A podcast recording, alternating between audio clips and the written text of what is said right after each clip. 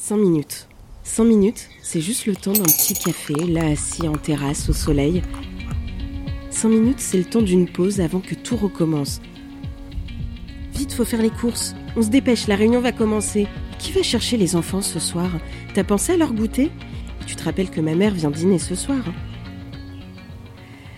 Allez, on prend une pause. On vous emmène avec nous prendre un petit café, rencontrer des personnalités atypiques. Ils font un métier qu'on ne connaît pas ou très peu. Ils ont des projets fous. Ils nous ont raconté leur histoire. Vous écoutez Un Petit Café, un podcast de Palladio Productions, réalisé par Grâce Leplat et Linda Achour. À la base, c'était un défi. Je partais de Paris en vélo et j'allais jusque Chartres. Chartres-Paris, Paris-Chartres, on est sur une petite centaine de kilomètres. En voiture, ça fait 1h30, mais en vélo, plutôt 4h30. J'avais jamais fait ça, hein, mais je me suis rendu compte que dans le milieu du vélo, c'était pas si exceptionnel en fait. Bon bref, tout ça pour vous dire que j'allais à Chartres et que j'ai voulu offrir un café à quelqu'un qui pour moi représente le mieux la ville, un maître verrier.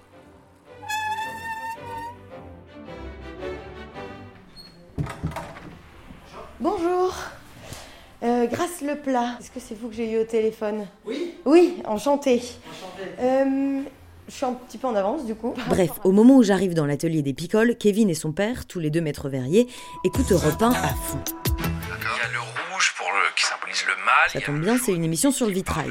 C'est une façon, en quelque sorte, eh ben, d'enseigner l'histoire biblique, même à ceux qui ne savent pas lire à travers les images. Les vitraux, c'est un peu comme une bande dessinée, quoi, mais en beaucoup plus stylé. Au Moyen-Âge, on pensait que la lumière qui passe à travers le vitrail, c'est en fait la puissance divine qui se manifeste aux hommes. Rien que ça.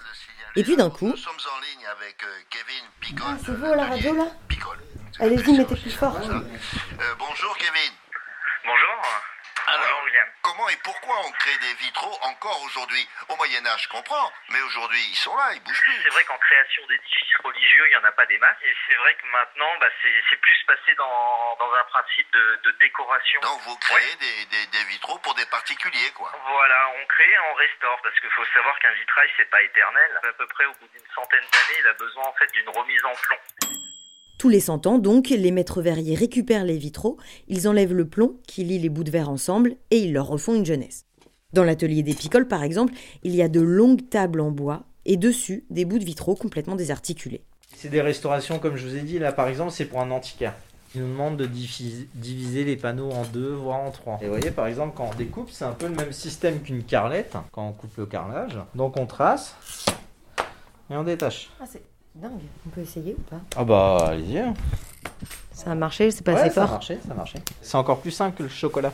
Donc c'est en carbure de tungstène. Tungstène signifie pierre lourde en suédois. De la découpe donc, et puis parfois il faut redessiner, repeindre. Le maître verrier, c'est un artisan d'art, un artiste qui transforme la lumière. Ça, c'est un savoir-faire. euh, Souvent, pour être franc, c'est le papa qui, qui les réalise. Parce que bon, bah, c'est pas donné à tout le monde euh, de pouvoir réaliser. J'ai la petite anecdote, c'est que moi, quand je suis rentré mon premier jour en formation, donc sur Nantes, donc j'étais pas encore euh, spécialement conscient.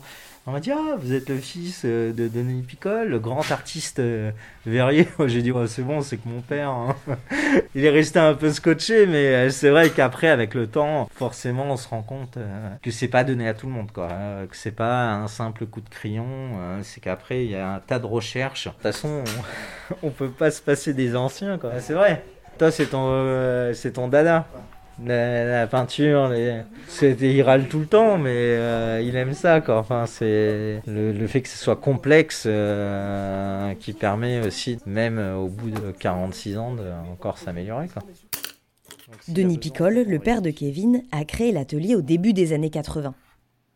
Petit, pendant que vous et moi on jouait au capla, Kevin, lui, jouait avec des bouts de verre. Il a grandi entre des vitraux. Et depuis 22 ans, il travaille aux côtés de son père. Ici à Chartres, c'est courant que le métier se transmette de père en fils. Et les pères, d'ailleurs, même à la retraite, continuent le travail. C'est un métier passion.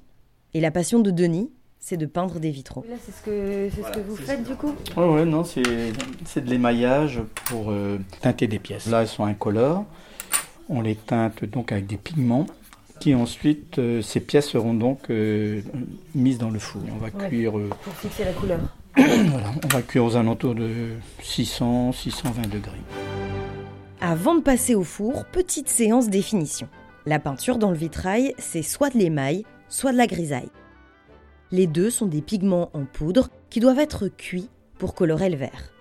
L'émail donne une couleur translucide, la grisaille, elle, plutôt des couleurs mates et opaques. Pour les cathédrales et les édifices religieux, par exemple, on utilise de la grisaille. Et c'est pour ça que quand vous êtes à l'extérieur, vous ne voyez pas la couleur des vitraux.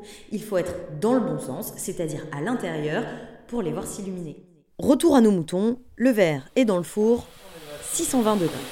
Les premiers fragments de vitraux euh, dateraient donc du 9e siècle. On essaye de ne pas décevoir, si vous voulez, surtout lorsqu'on on- on- on est amené à, à restaurer ce qui a été fait et souvent que l'on trouve euh, extraordinaire, sublime. Donc on se dit surtout ne pas gâcher l'œuvre qu'il faut restaurer. Et donc euh, malgré le nombre des années, je continue encore à, découvrir des, choses, ce qui est extraordinaire.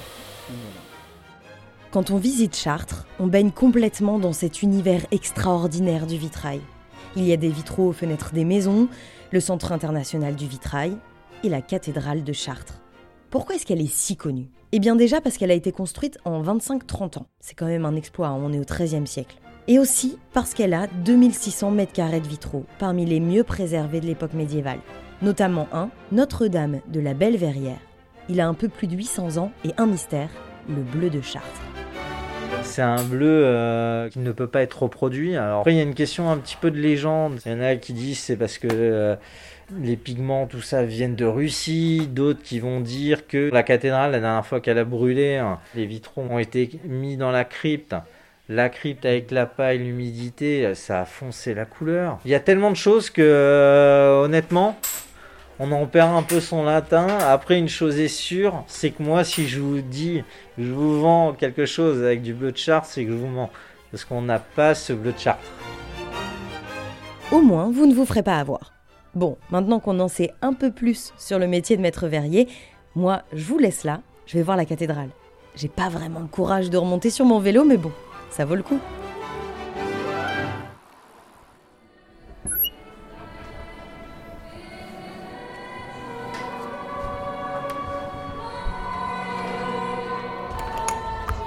Vous venez d'écouter Un Petit Café, réalisé par Grâce Leplat et Linda Achour.